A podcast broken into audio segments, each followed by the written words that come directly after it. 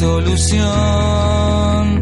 Se me vuelve peligroso o trae una complicación. Entonces no nunca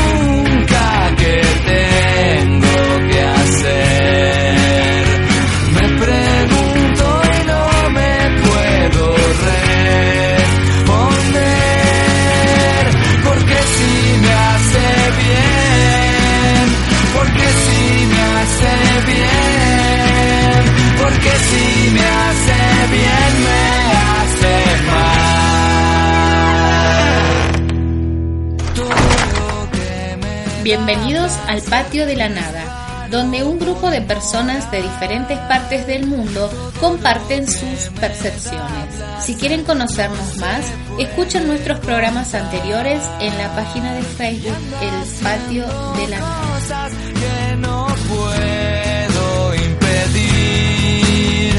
y a veces al despertarme me tuve que arrepentir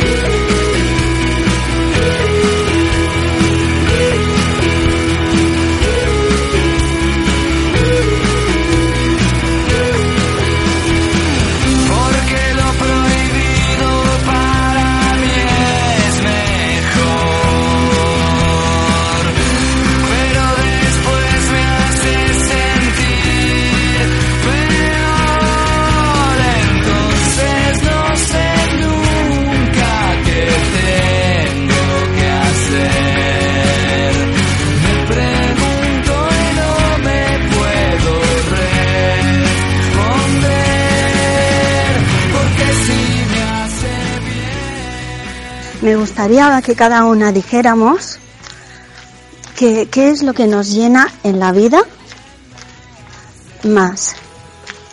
¿Qué es lo que nos llena? Y son cosas que, bueno, que creo que todas vamos a ir por lo mismo, ¿no? Que son pequeñas cosas que no valen dinero y que te llenan el corazón, el alma, todo, ¿no? Como ver una puesta de sol, como pasear por un camino lleno de árboles y pajaritos cantando, como encontrarte otra amiga y estar hablando allí, no sé, tantas cosas bonitas como estar al lado de tu hija y que te mire con una mirada de amor. Ay, qué romántica estoy. He puesto hoy a Nureyev, el corsario. Qué maravilla de tío también. Qué increíble. Yo, a ver, no me gusta mucho el ballet, que soy súper fan de ballet, ni me voy a ver ballet, ni nada. Pero y quizá por eso, no estar enfocada en eso, no me entero de nada. Pero no, no he oído ningún candidato sucesor de Nureyev. En el año 63, que yo no había ni nacido. Y podía haber sido de ayer por la noche. Qué cuerpazo tiene ese tío y qué perfección de movimientos, de mezclarse con la música, de ser uno solo, de llenar el escenario. Eso sí que llena Monse. Una pasada. Una maravilla. Y en cuanto a la pregunta de qué es lo que nos llena, ahora mismo hace siglos que no que no pienso en eso, pero sí, yo creo que me llenan tantísimas cosas que sí, y al mismo tiempo ya ni reparo en ellas a la hora de contarlo. Lo siento cuando me pasa y aún así esa fusión del alma, las lágrimas, eh, ya me cuesta más que salgan. No salen ya tan fácil como antes. O sea, ya el alma, el corazón y todo ese rollo ya me parece que no hay ninguna diferencia entre el alma, el espíritu, el cuerpo, cada uno de sus órganos, ni nada de nada. Estará muy fresquita. La pregunta de ayer de Monse me hacía ruido, me hacía algo de ruido. Y es por ese enfoque hacia lo externo, que finalmente es lo mismo que el enfoque interno, porque da lo mismo referenciarte fuera que referenciarte dentro. Finalmente,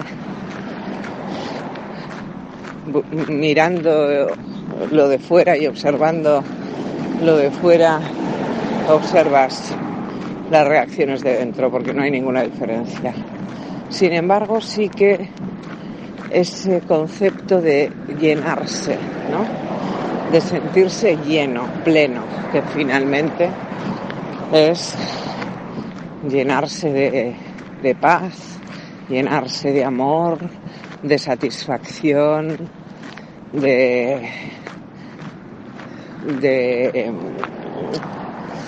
Ah, de aprobación del otro, ah, de agradecimiento a la vida, a Dios, al universo, bla, bla, bla.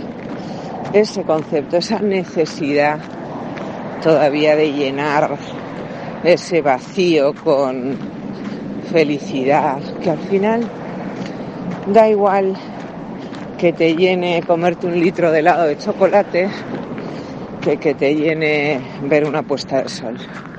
En el momento en el que podamos comprender, porque no comprender a nivel mental, sino sentir claramente que es exactamente lo mismo, exactamente lo mismo, llenarse la panza, ¿no? Con un helado de chocolate gigante, que ver una puesta de sol, o caminar en un bosque lleno de árboles, pues ese es un, un poco un paso de desapego, ¿no? Creo yo. Eso es lo que, lo que observo. Que si no siempre es esa necesidad de sentir esa felicidad, de sentir que vale la pena estar aquí. Otra vez con la pregunta existencial de que la vida tenga un sentido. Estoy aquí, estas frases de estoy aquí y no sé ni para qué estoy, pero que me sonría mi hijo o ver los pájaros, oír los pájaros cantar o ver una puesta de sol, me hace recordar el por qué y para qué estoy aquí. Es lo mismo, la misma satisfacción que se siente diciendo, ahora sé que hay un propósito anterior a la existencia y ya sé para qué estoy aquí en la experiencia, para qué estoy desdoblado, para ampliar la conciencia del vacío. Y eso es lo que me hace sentir bien, saber que estoy en el camino. ¿Os dais cuenta que es exactamente lo mismo? Que se sigue en esa necesidad de llenar ese vacío, de darle un sentido a esta experiencia de existencia, que cada vez me doy más cuenta que no tenemos ni zorra y que no comprendemos nada y que solamente vamos cambiando de filtro, de lector de la realidad. Hola Patio, ¿cómo están? Amaneciendo yo pensando, pensando en lo que decía Monse, de que qué nos llenaba el día que lo dijo, lo primero que pensé fue un pastel de chocolate. Después te pones a pensar qué me llena, pues me llenan momentos con mis hijos, obvio, como dice Marta, los patrones que nos meten. Me llena estar con una pareja, obvio también. Este, pero hoy que estaba precisamente amaneciendo, ¿qué es lo que me llena? El solo hecho de oír los pájaros, de abrir los ojos, de poder caminar, ya es una bendición. Yo siempre, cuando las personas me preguntan, ¿cómo estás? Les digo, bien, caminando ya es ganancia lo demás. Digo caminando porque como estuve enferma, cuando tuve un accidente y estuve en cama, yo decía, lo único que deseo es volver a caminar y a caminar y me, vaya, preocupada, pero siempre firme pensando en que no iba yo a dejar de caminar, siempre con, con esas ganas de hacerlo. Y me acuerdo que dice mi esposo, te voy a traer una silla de ruedas. Le digo, a mí ni se te ocurra traerme una silla de ruedas.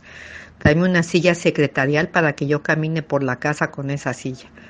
Y así fue de verdad. O sea, no cabe duda que lo que, lo que crees, lo creas. Y que, que nos llena, pues este instante de vida y de poder hablar con ustedes. Un abrazo. Hola, buenas tardes.